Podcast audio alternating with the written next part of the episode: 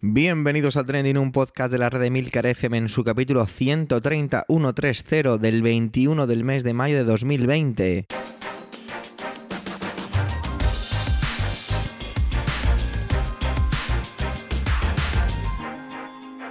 Trending es un podcast sobre lo que pasa, sobre lo que ocurre, sobre las noticias que pueblan las redes sociales. Todo ello con opinión y siempre con ánimo de compartir. Por ello somos varias voces, aunque yo, Javier Soler, haga de presentador. Trending es tu podcast de noticias semanal. Adelante. Primero de todo, por favor, paren las rotativas y es que me tomo la licencia de estar delante de este micrófono para desearle feliz cumpleaños a mi sobrino, que cumple hoy 10 añazos. No creo que escuche esto nunca, pero bueno, como coincide, pues desde aquí, feliz cumpleaños, Jorgito. Ahora sí, venga ya con el podcast, ¿de acuerdo? Tengo una sensación falsa de monotonía extraña, ¿no? ¿Vosotros cómo estáis viviendo esta parte ya? Esta semana debería ser una especie de vorágine para mí en mi trabajo en la coordinación junto a mis compañeros de un grandísimo evento en el colegio.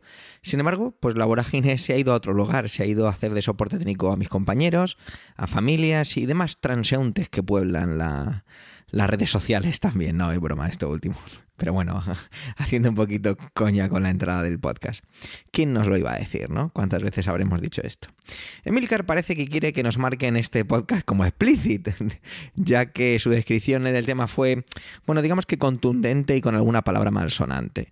Yo voy a suavizarlo y simplemente diré algo así como que el tiempo va poniendo cada uno en su lugar y si no, escuchar. Adelante, Emilcar.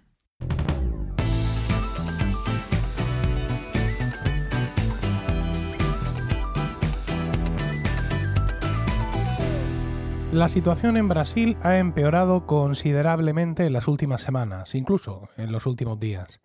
Ahora mismo el país latinoamericano sobrepasa los mil muertos diarios y el caos se ceba como es habitual en las ciudades más grandes, Sao Paulo y Río de Janeiro.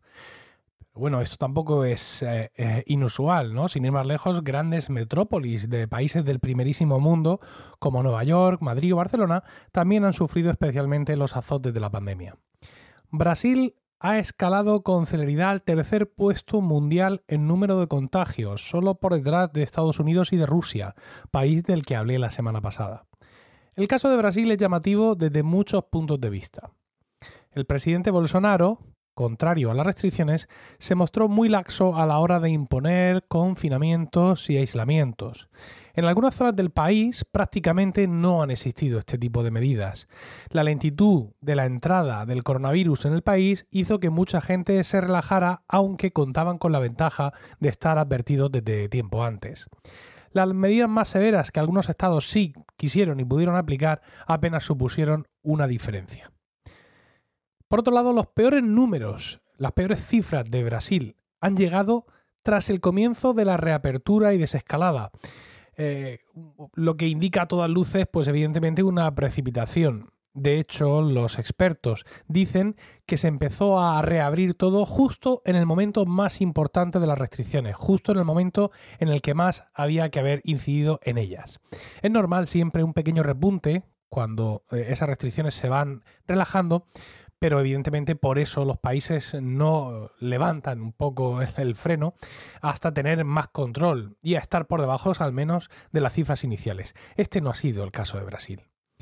Las estadísticas, además, problemáticas en cualquier país, rozan aquí niveles de pura esquizofrenia en Brasil, donde se estima que 19 de cada 20 contagios no entran en las estadísticas oficiales.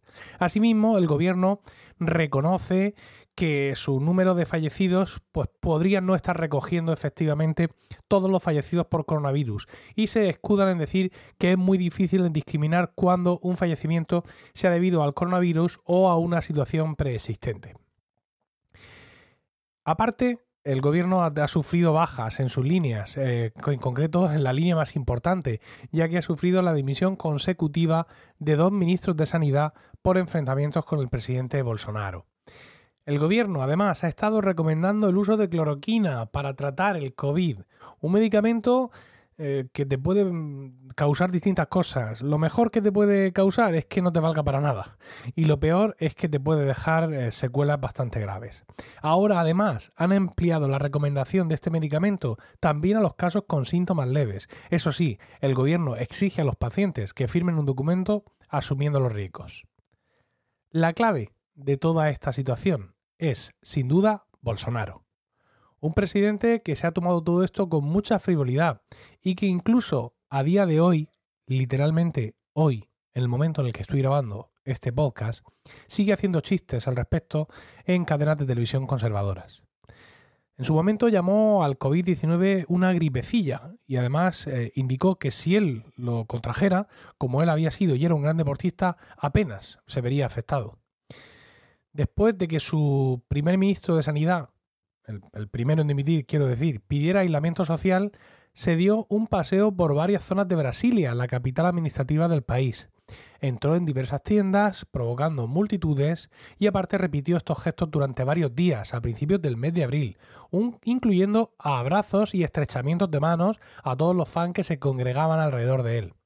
Se fue de manifestación el 19 de abril, incluso cogiendo niños para las fotos ha, promovido noticias falsas y pregonado sobre curas milagrosas. Si os parece, voy a comentaros algunas de las frases, mm, de las frases más eh, emblemáticas de Bolsonaro durante esta crisis. El brasileño debe ser estudiado, no se refiere al idioma, sino al habitante de Brasil. Sale y no se contagia. La cuestión del virus está empezando a desaparecer, pero el desempleo está apareciendo. Ahora Brasil está por encima de todo y Dios por encima de todos. ¿Que cuántos muertos son aceptables? No lo sé, no soy sepulturero. El número de muertos de Brasil ha superado al de China. ¿Y qué? ¿Qué quieres que haga? Estoy cometiendo un crimen. Voy a hacer una barbacoa el sábado en casa con unas 30 personas. Estáis todos invitados. Aunque seamos más de mil, todos podréis entrar. Estas son, como os decía, algunas de las frases más polémicas de Bolsonaro, recogidas en un vídeo de la BBC, cuyo enlace os dejo en las notas del programa.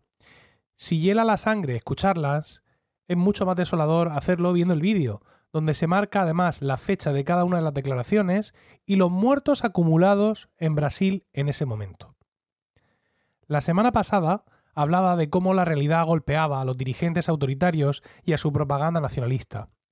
A Bolsonaro parece que los golpes de la realidad no le molestan, porque quien los recibe es el pueblo.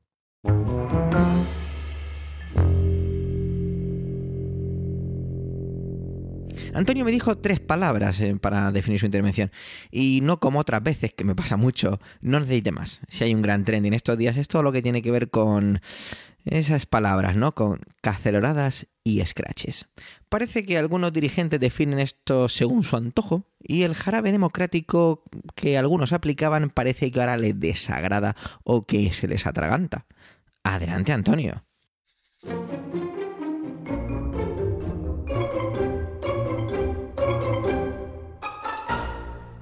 Saludos, soy Antonio Rentero del podcast Preestreno y esta semana en Trending no voy a hablaros ni de cine ni de series de televisión. Os voy a hablar de scratches.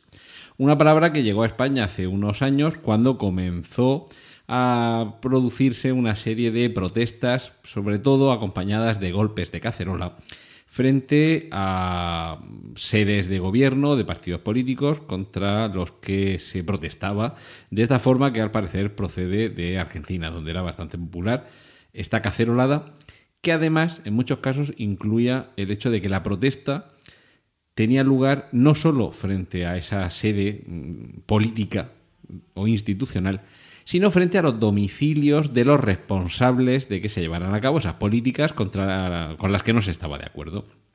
En su momento, la mayoría de estos scratches, por no decir todos, pues me imagino que algunos escaparía, se producían por parte de quienes estaban en contra de la política del gobierno del Partido Popular. Es decir, que alguno habría descontento con la política del gobierno del Partido Popular, que sería militante o simpatizante o votante del Partido Popular, pero bueno, podemos entender que la mayoría eran más bien votantes de otras fuerzas y, y sobre todo participantes de la ideología de izquierda. Llevamos unos días en los que aquí en España, y relacionado con la gestión de esta, de esta pandemia, ha comenzado a producirse una, una protesta, también de nuevo con los golpes de cacerolas, pero que eh, además de inundar algunas calles, eh, algunas calles concretas, de unas zonas muy concretas, eh, identificables con una ideología muy concreta de Madrid, y ya no entro en si esto es acertado o no, ni el hacer las protestas, ni el identificarlas con un tipo de ideología un tipo mm, social o humano, pero bueno, la cuestión es que se ha ido generalizando y hemos, que aquí es a donde yo quería llegar, perdonad que, haya tenido este preámbulo, pero bueno, eh, al final hemos llegado a que algunas de esas protestas han tenido lugar frente a domicilios privados, es decir, no en mitad de la calle y, y, no de forma espontánea en un barrio o en otro, me da igual, y desde luego no frente a la sede de un partido, que también, que ahora entraré en eso, pero sobre todo se han concentrado frente a domicilios particulares de dos políticos muy concretos. También ha tenido lugar alguna de estas protestas frente a la sede histórica del Partido Socialista Obrero Español en la madrileña calle de Ferraz. Hasta ahí, más o menos, comprensible y mm, equiparable a protestas similares que tuvieron lugar en el pasado. Pero, claro, como algunos en su momento decían aquello del miedo ha cambiado de bando, cuando comenzaba a protestarse contra las personas que dirigían la política y que mantenían una ideología contraria a la de quienes expresaban esta frase, claro, ahora se, se corre el riesgo de caer en esa tentación fácil de decir, ahora el miedo ha vuelto a cambiar de bando. Ahora vosotros, que sois los que alentabais, simpatizabais, justificabais lo que algunos dieron en llamar el jarabe democrático, ahora lo estáis recibiendo. Y es aquello de el que a hierro mata, a hierro muere. Y, hay algunos que pensamos que, no, que la protesta puede llegar a ser válida frente a la sede de un partido político, frente a una delegación de gobierno, frente a la sede de un ministerio, frente al Congreso. Eh, a lo mejor sin llegar al extremo aquel de rodear el Congreso y convertir casi aquello en una, en una revolución, que al final tampoco llegó a nada. sí, hubo, mucha gente eh, alrededor del Congreso, hubo mucha protesta, pero al final tampoco fue una cosa, afortunadamente no fue para tanto. Pero claro, aquí tenemos, como en su momento hubo protestas, por ejemplo, que, afectaron a los domicilios particulares de, la presidenta de la Comunidad de Madrid o de la vicepresidenta del gobierno del PP, de Soraya Sáenz de María, de Cristina Cifuentes, eh, Soraya Sáenz de Santa María y Cristina Cifuentes. Ahora hemos tenido protestas muy similares frente a los domicilios particulares de Pablo Iglesias y de José Luis Ábalos. Y por eso decía que caemos en, o podemos caer en la tentación de, ah, quien a hierro mata, a hierro muere. Ahora el jarabe democrático que vosotros repartíais os lo están dando a vosotros. Y aquello que decía alguien de, oh, he probado mi medicina y cuán amarga es. Y ese es el error. Creo que quienes en su momento estábamos en contra de aquellos scratches dirigidos contra políticos en sus domicilios particulares, debemos seguir estando en contra de que ahora se vuelvan a producir estos scratches contra estos representantes políticos en sus domicilios particulares, afectando a sus familias, que no tienen ni culpa ni responsabilidad ni por qué sufrir estas molestias, vamos a dejarlo ahí, o esta situación incómoda. Eh, y, y, da igual el signo, da igual que sean de un partido o de otro, que anteriormente ellos mismos hayan alentado, simpatizado o visto con buenos ojos esas medidas, esas protestas esto es irrelevante. Lo que en un momento estaba mal, ahora sigue estándolo si las condiciones son las mismas. Es decir, se protesta contra un individuo en su vivienda privada por su labor pública como representante político. Lo que estaba mal, lo que algunos veamos mal y criticábamos en su momento, ahora debemos seguir criticándolo, no puede ser de otra forma. Eso creo yo que es lo que se llama coherencia, no que todo varíe en función del lado del embudo que estoy eh, que tengo yo entre mis manos. Así que mm, una reflexión muy corta, simplemente. Que por un lado sí que es cierto que está esa ironía dramática de probar tu propia medicina, pero mm, creo que ni se debe alentar, ni se debe justificar, ni se debe defender, y en todo caso, más bien lo contrario, mm, defender el que se pueda protestar pero sin que afecte la protesta a quien nada tiene que ver con ella, porque la familia de Pablo Iglesias, y entendámonos que, que su esposa también es ministra, ¿de acuerdo? Pero la protesta va dirigida al vicepresidente o también al cargo que ocupa, que, creo que en este caso no es la protesta quien va dirigida, y sobre todo a su ámbito familiar, a sus hijos o, quien esté ahí en, la casa, porque también puede haber sucedido esto, que como han hecho algunas otras personas, con la perspectiva del confinamiento, oye, veniros a la casa de los abuelos que tenemos parcela, ya que vamos a estar aquí una semana o dos encerrados, por lo menos que podamos salir al jardín, por ejemplo. Pues en este caso no sabemos si Pablo Iglesias y Irene Montero a algún familiar cercano le han dicho, mira, para estos días que vamos a estar confinados, vente a pasarlos aquí a nuestra casa, que no estés solo, por ejemplo, eh, el abuelo, el hermano, el primo que viven solos, por ejemplo, o que tienen una pata rota, pues vente aquí, que no estés aislado y que además tienes un jardín y puedes salir a pasear. Pues qué necesidad tiene esa persona que no tiene nada que ver con esto de tener que soportar fuera una protesta que va dirigida a quien es su familiar, pero está en su ámbito privado, está en su casa. Si quieres protestar contra Pablo Iglesias, te vas a la sede de su ministerio y protestas allí, igual que con Ávalo, si quieres protestarle, te vas a donde sea que tenga su lugar de trabajo, te pones enfrente y allí protestas todo lo que haga falta y bueno, y esa es otra. ¿Por qué no protestamos frente a quien sea? Cuando a quien sea le pueden llegar las quejas. Quiero decir que si Pablo Iglesias en estos días, imaginemos, su, punto de trabajo no es donde esté el Ministerio de Trabajo, sino la Moncloa, por ejemplo, porque está ahí reunido, pues vamos a protestar delante de la Moncloa, pues vamos a protestar contra alguien que por lo menos lo escuche, que no lo tengan que sufrir los funcionarios que trabajan ahí, que no tienen ninguna culpa y que encima tampoco está ahí quien debería oírlo. Con lo cual, al final, también me queda la sensación por un lado, de que seguimos en la confusión del ámbito público y el ámbito privado, y sobre todo que seguimos sin respetar a los inocentes en este caso. Igual que muchas protestas que no tienen en cuenta a quién están afectando con las molestias, con el corte de tráfico. Es que tengo que... Sí, sí, sí, está muy bien, vamos a protestar, pero ¿qué culpa tiene eh, eh, este, este montón de funcionarios que trabajan en este edificio? Mm, que además mm, ellos se van a tragar las molestias pero es que a quien le debería llegar ese ruido, que es el ministro, por caso por caso, es que esta semana no está aquí, porque está de viaje. O la manifestación la convocáis a las 11, cuando este señor a las 11 tiene un acto en no sé dónde, que tampoco va a estar aquí. Con lo cual, al final llegamos también a un cierto postureo de, de la protesta, que creo que en el fondo siempre es lo que, lo que hay detrás de toda protesta, que no digo que no sea lícito, pero mm, dentro de que la protesta deba tener una visibilidad y, un eco, al final quieres hacer ruido para que llegue a algún sitio ese ruido y alguien lo escuche y provocar algún cambio, pero mm, en ocasiones sabéis que cuando hacemos ruido a lo mejor estamos molestando a alguien que está al lado y que no tiene por qué sufrir esa molestia por mucho que tú quieras protestar. Así que yo creo que seguro que hay alguna forma de seguir protestando, de seguir llevando razón con tu protesta, de, de seguir haciendo ruido y que los medios se hagan eco pero sobre todo protestar frente a quien se debe protestar y en el ámbito en el que se debe protestar, que creo, creo que nunca debe ser el domicilio privado de ningún cargo público, porque para eso son cargos públicos, para responder de su labor en el sitio donde la realizan, no en su casa, que es el sitio donde descansa. Y quiero que sigáis todos descansando, que podáis disfrutar de la libertad de ambulatoria que vamos ya teniendo y que sigáis escuchando el resto de contenido de mis compañeros aquí en Trending. Un saludo de Antonio Rentero.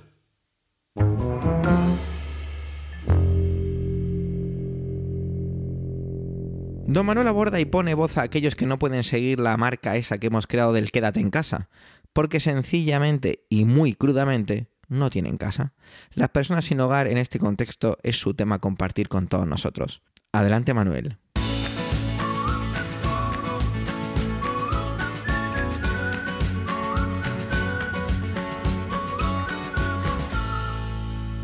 Hola oyentes, hola equipo trending.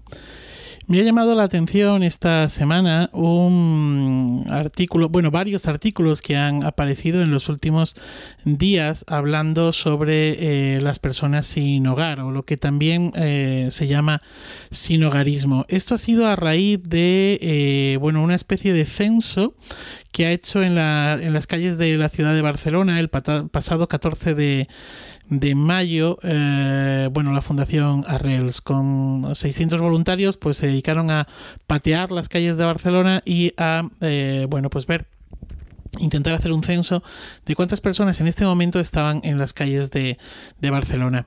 Eh, luego hablaré de ello, pero a raíz de ahí, eh, bueno, pues de repente los sin hogar han vuelto a ser noticia. Fueron noticia justo al principio de todo esto y sí que han ido apareciendo pequeños artículos en los que se han ido comentando, pues, eh, pues que son personas de, riesgo totalmente con, con, toda esta cuestión del, del, coronavirus, porque muchos de ellos pues tienen enfermedades crónicas, ¿vale? Bien, eh, las personas que están en la calle podríamos diferenciar entre, o antes hasta este momento se podría diferenciar como en tres grandes grupos, ¿no? Los transeúntes, que son aquellos que, bueno, pues que transitan de ciudad en ciudad, de albergue en albergue, agotan el tiempo de alojamiento que se les ofrece pues en los albergues. Tienen a veces una entrevista mm, más o menos dilatada con el asistente o con la asistenta social eh, de turno. Mm, eh, entran a formar parte de los números o los datos de un ayuntamiento de una ONG de una entidad en concreto y poco más.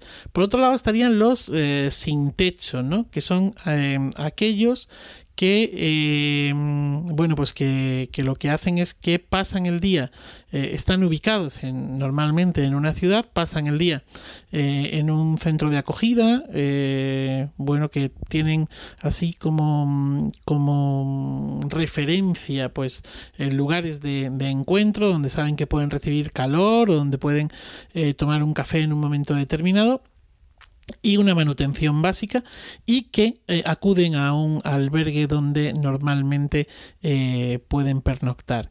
Y por otro lado estarían, eh, hay otro concepto, otro tipo de personas que son lo que llamamos las personas sin hogar. Y aquí, claro, aquí el, calificativo indica una cualidad y es eh, un concepto, un término en el que vinculamos a la palabra persona, pues eh, la palabra hogar. Eh, para señalar que pues pues que tiene esa carencia no con todo lo que significa la palabra em, hogar em, cuando empezó toda esta historia del coronavirus y cuando nos vimos confinados y metidos en casa pues hemos convertido la casa en hogar o, al menos eh, yo mm, puedo decir que la he convertido en, hogar. Es decir, ha dejado ese, de ser ese lugar donde mm, pasaba eh, muy pocas horas para convertirse en un lugar donde estoy eh, a todas horas. Sí, es cierto que estoy obligado, pero es un lugar donde realizo otro tipo de actividades que antes no, no hacía. De hecho, esto es un tema que me ronda ahí en la cabeza y que además el amigo Emilio ya me lanzó un guante hace tiempo sobre esta cuestión y probablemente dentro de poco aquí en Trending hablemos eh, precisamente de, de, algo parecido a esto, ¿no? Del antes y el después del coronavirus y de los hábitos. Pero bueno, vuelvo al tema que, que me ocupa hoy. Y es que, eh, bueno, pues eh, vivimos en, en, nuestras casas y no sé ustedes, pero desde luego yo poco tiempo libre tengo, ¿no? Tengo tiempo, o sea, lo que hacemos es, es que al menos yo tengo tiempo en, en casa.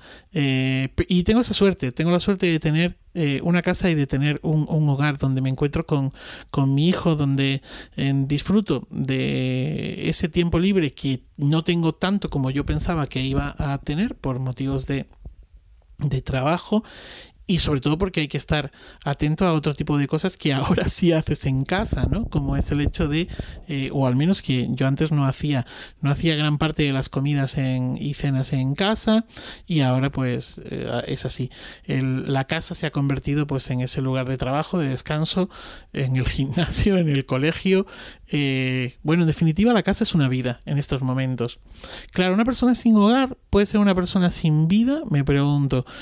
Eh, bueno, no, la vida la tiene, al menos en el sentido científico, pero en el sentido eh, emocional, en el sentido más em, incluso racional, eh, esa vida vinculada al hogar, pues, pues, pues, pues no la tiene, ¿no?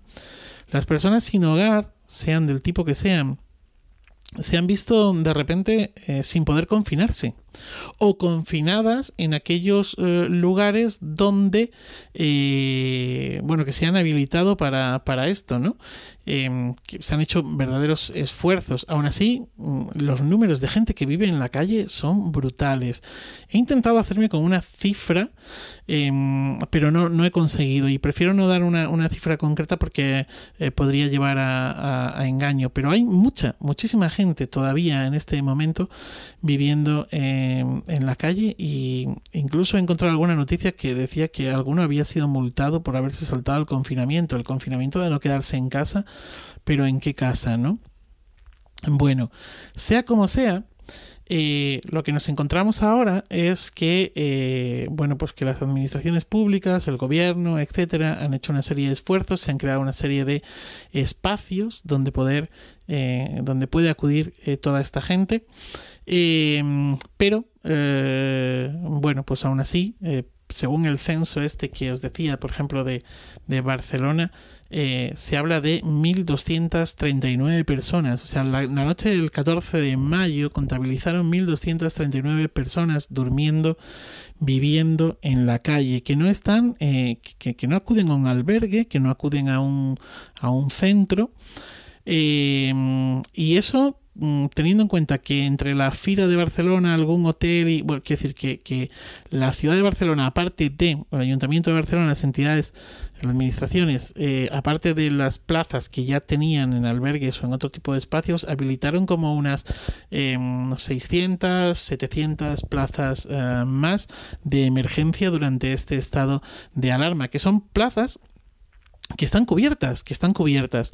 ¿De dónde han aparecido estas eh, personas? ¿no? ¿Cómo, uh, ¿Qué es lo que está pasando? Pues lo que está pasando es que, ha aparecido un número mayor de, personas sin, sin hogar porque son personas que vivían en pensiones y pensiones que han cerrado que vivían en camas calientes, en realquileres y todo esto, claro, la, la, la historia de una cama caliente es que se va alternando, ¿no?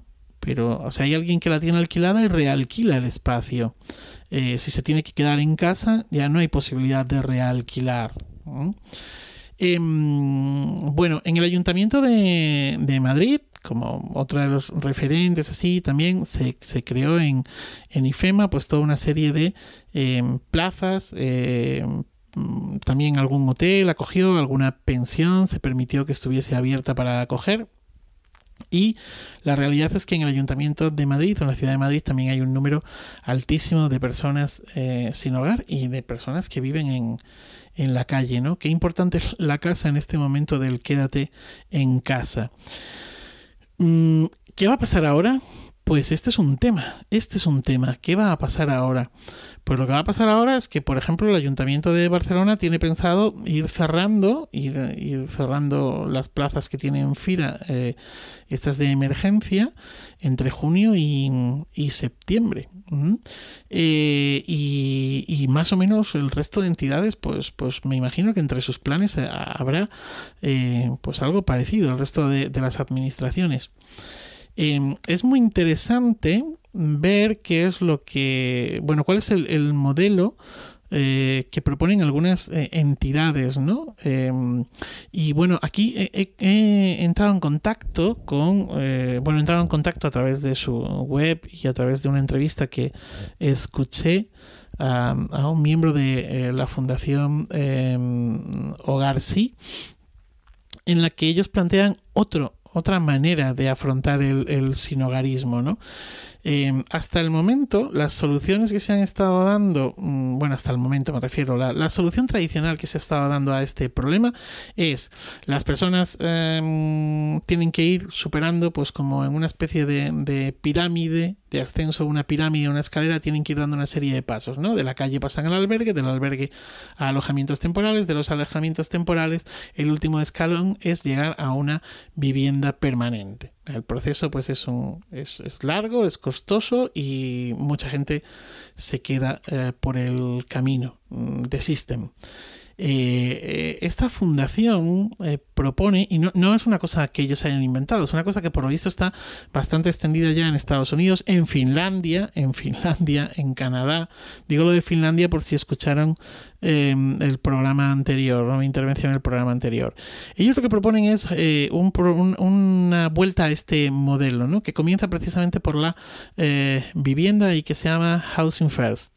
y que consiste en lo siguiente, pues consiste en establecer, empezar por el hogar, es decir, por eh, establecer o que la persona pueda eh, establecer una serie de vínculos con un hogar y o con una casa, con un edificio, con algo que entre comillas le pertenezca hasta el punto de que eh, a partir de ahí pueda trazar, ¿no? eso pueda convertirse en un eh, hogar. La experiencia, como digo, ya se ha llevado a cabo en otros eh, lugares y supone pues que el 96% de las personas que han, que han participado en, esta, en este programa mantienen su vivienda. Un 25% de ellos han recuperado sus lazos familiares y em, los costes en los que se cifra este otro método es de una media de 48 euros al día, que dicen en la fundación que em, es más o menos e incluso tal vez un pelín más barato que los costes que, los costes que tiene pues un albergue, una vivienda temporal, etcétera, etcétera, etcétera. Es decir, la propuesta es empezar desde el otro lado, empezar desde una vivienda estable para que eso sirva como, eh, pues como puerta, como en trampolín para arreglar otro tipo de eh, cuestiones uno mismo en su, en su vida, ¿no?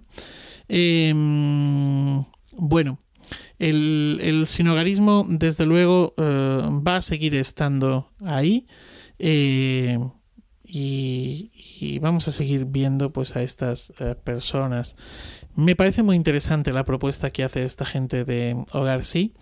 Y bueno, voy a seguirle, voy a seguirle la pista un poco a, esto porque eh, bueno, pues esa, esa vuelta de tuerca, ¿no? ese cambio de sentido, eh, creo que puede ser bastante interesante.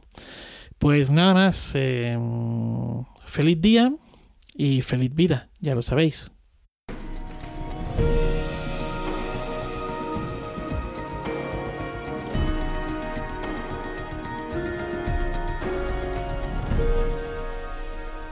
Oye, en vuestros trabajos tenéis gurús. Quiero decir, eh, no a lo mejor compañeros, bueno, a lo mejor sí tenéis compañeros también que son de estos gurús, ¿no? Pero estos supuestos expertos que, que es de vuestro campo profesional, el que sea, os recuerdo que yo soy profesor de educación infantil y me dedico también a la parte tecnológica en mi centro. Eh, sino que esta gente que parece tener una especie de receta milagrosa, ¿no? Para mantener las leyes de la termodinámica a su antojo. Pues en mi campo hay, hay muchos. Y me da la impresión de que en todos los ámbitos pues también las hay, ¿no? Y la verdad es que estoy un poco cansado. Estas últimas intervenciones en Trending siempre he, intentado traer un poco de, mm, a lo mejor no una actitud súper alegre, porque no creo que, que, lo haya hecho así, pero por lo menos no pesimista, ¿no? E intentar buscar las cosas desde un lado pues calmado y tranquilo, ¿no? No es que lo voy a hacer una intervención alterada, pero sí que está uno cansado de, de ver todos estos gurús esos, ¿no? Que tienen estas recetas milagrosas, porque llevo unos días asistiendo a varios webinars, demos, eh, formaciones en las que estoy invirtiendo mi tiempo y en ocasiones no diría yo tanto que lo pierdo, pero no dejo de corroborar y de tener una mosca detrás de la oreja con estos gurús en los que pueden estar hablando durante una hora, una hora y media, menos mal que los webinars son cortos a veces, y realmente no dicen absolutamente nada, ¿no? No sé, en la educación la verdad es que hay, hay, hay bastantes. Quizá con esto haya gente que se sienta ofendida porque sea oyente de este podcast y crea que me estoy refiriendo a él. Bueno, sino que venga y, hablamos. El reto que nos hemos encontrado en la educación con todo esto del COVID-19 es muy grande. Por supuesto en otros sectores también, ¿vale? Pero voy a centrarme en educación, voy a hablar de ello. Han sacado los colores a muchos sectores por no tener casi nada para poder hacer con los niños o no, no es el hecho de tener casi nada para hacer, sino no estar mínimamente preparados para nada, ¿no? Em, hay muchos lugares en los que, bueno, pues no, tampoco hay recursos, es una situación realmente complicada. No se puede generalizar y esta intervención no va tanto de eso, ¿no? Va de otras cosas. En muchos casos pues se está haciendo lo que se puede, en otros casos no se hace nada y siempre se intenta y en estos webinars, estos estos gurús hablando, hablando, perdón, siempre se llega a una especie de conclusión de la clave, la clave de todo esto, la clave. Nunca contestan, ¿no? Y cuidado que yo tampoco lo voy a hacer, ¿eh? no tengo ni idea de cuál es la clave. Pero sí que, que voy pensando y voy creciendo y soy una persona bastante hambrienta. Creo que, que se trata de a veces ver un poco qué es lo necesario, ¿no? O qué es, qué qué es lo mínimo que necesitamos para poder, para poder seguir hacia adelante, ¿no? Yo creo que lo primero que hay que tener son ganas de querer enseñar, ¿no? Si no, pues vas a tener un freno de mano que te va a acompañar el resto del camino. Parece muy absurdo. Vuelvo a insistir, quizá parezca esto el inicio muy gurú, pero eh, vamos a presentar las bases por ahí. Yo creo que también hay que estar, ¿no? Estoy hablando con muchos compañeros y me dicen que, muchas veces simplemente una llamada telefónica o un ¿cómo estáis? ¿Cómo estás? ¿no? Eh, está sirviendo como un bálsamo, como un, como un desconectar un rato, esa relación de confianza que se establece con la familia no hay que olvidar que cuando, cuando una familia deja a su hijo en el colegio, está dejando lo mejor que tiene, lo que más quiere, lo está dejando a cargo de, de otras personas, de desconocidos. Es que es así. Entonces, esa relación de confianza en estos momentos tiene que, yo creo que tiene que afianzarse, ¿no? Tiene que mejorar incluso, volverse más estrecha. En momentos de lejanía, estar más cerca que nunca joder, creo, de verdad, creo que estoy haciendo una charla 100% gurú, o sea, creo que me estoy metiendo en, en mi, propio, en mi propio veneno, ¿eh? disculpadme. Yo creo que no sea tanto que haya que reinventarse, sino no hace falta ser tan grandilocuente, sino que yo creo que tenemos que confiar más en nosotros mismos, ¿no? Como educadores. Yo creo que confiar en nuestras destrezas, en nuestras capacidades para, para resolver situaciones, mm, tratar las cosas a veces de volver, citando un poco a una compañera que tengo que es una máquina, eh, como ella dice muchas veces, volver a los orígenes, ¿no? Volver a lo sencillo. A lo mejor no había que volverse loco haciendo eh, un montón de cosas o mandando a las familias a imprimir, ¿no? ¿Quién tiene una impresora en casa ahora? Es más complicado, ¿no? Creo que habría que, simplificar, habría que intentar simplificarlo todo, ¿no? La tecnología nos ayuda y ha quedado clarísimo que ahora pues es un facilitador gigantesco. Nos ha, roto las distancias en muchos casos, pero ha roto esas distancias, pero no ha roto eh, otras cosas que siguen ahí, ¿vale? No ha podido romperlo. Un niño con un iPad es un niño con 400 euros en las manos, no es un niño que vaya a aprender por tener un iPad en las manos. Y, y, una de las cosas que estoy comprobando cada vez más, y me encanta comprobarla, es, es, que, es, que es eso. Es que hace falta el, el profe, la profe ahí detrás, acompañando, ayudando. Y la palabra acompañar creo que tiene una importancia gigantesca en todo esto, ¿no? Eh, se puede entrar en casa de, de, esos niños a través de, esa, de una llamada, eh, una videollamada, con la plataforma que fuere, todo eso está fenomenal y está muy bien y, está sirviendo, está sirviendo. Pero, pero también hay que tener en cuenta que eso no, eso no va a ser la, educación a partir de ahora. En muchos casos, ¿no? Siempre, disculpadme, a lo mejor no dije al principio, me baso sobre todo en ciclos de niños más pequeños, ¿de acuerdo? Es cierto que, vale, que al mismo tiempo hay que valorarlo. Y a lo mejor hace no tantos años era algo que era bastante impensable o al alcance de muy pocos centros. Yo tengo la suerte de trabajar en un centro pues, que tiene una gran cantidad de recursos, ¿no? Están proliferando, perdonar, muchas plataformas interesantes, están surgiendo oportunidades a tener en cuenta, a valorar. Todo esto me parece genial porque sigue siendo facilitadores, ¿no? Eh, cosas que hagan que sean transparentes, ¿no? Yo siempre le hablo cuando hablo con mis compañeras eh, cuando hablo de, de, las herramientas y demás, yo siempre digo que tiene que ser todo muy transparente. Cuando hablamos con niños hay que, hay que hacer que la herramienta no sea lo que, tienen, lo que tienen que aprender a utilizar, salvo evidentemente unas partes muy básicas, ¿no? Pero yo soy un romántico, soy un cursi, la verdad. Y es que por muy tecnológico que sea, por muy genio de informática como me definen mis queridísimas compañeras, pues yo quiero estar con mis niños en clase. O sea, yo no concibo el que, el que de educación online vaya a ser algo que se imponga en, ciclos más pequeños. No, tiene ningún sentido, ¿no? Yo quiero contar mi cuento y, ver las caras de mis niños y poder acercarme y, y tocar la nariz porque estoy contando un cuento que va de la nariz. o ver sus caras al reaccionar ante las aventuras de la rana Ana, o quiero ser cómplice de su descubrimiento con la letra P, o quiero estar allí para ayudarles y ser un soporte, superar el miedo para tirarse a la piscina, literalmente. Eh, quiero ver cómo, descubren el socializar, el crear amigos, eh, sus experiencias artísticas.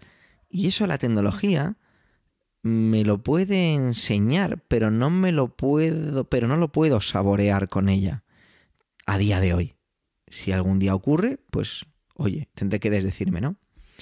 Se está diciendo que la educación no volverá a ser como antes, ¿no? Y de esto los gurús están aprovechando mogollón en su discurso. La educación ya no volverá a ser nunca como la hemos visto hasta ahora. Y se produce un silencio dramático que el gurú tiene muy bien pensado para terminar con un porque el protagonista y de repente empiezan a decir un montón de cosas, bla, bla, bla, bla. Yo no, yo ya casi estoy acabando, ¿vale? Yo, pues no sé, yo echo de menos ser, ser el acompañante de mis alumnos, porque como he dicho muchas veces, incluso aquí en este podcast, y lo digo, yo aprendo mucho más de lo que enseño. Y quizá es eso, ¿no? Que pese a todos los cursos, los webinars, las demos, pues echo de menos que mis alumnos sigan siendo, pues, mis mejores profes.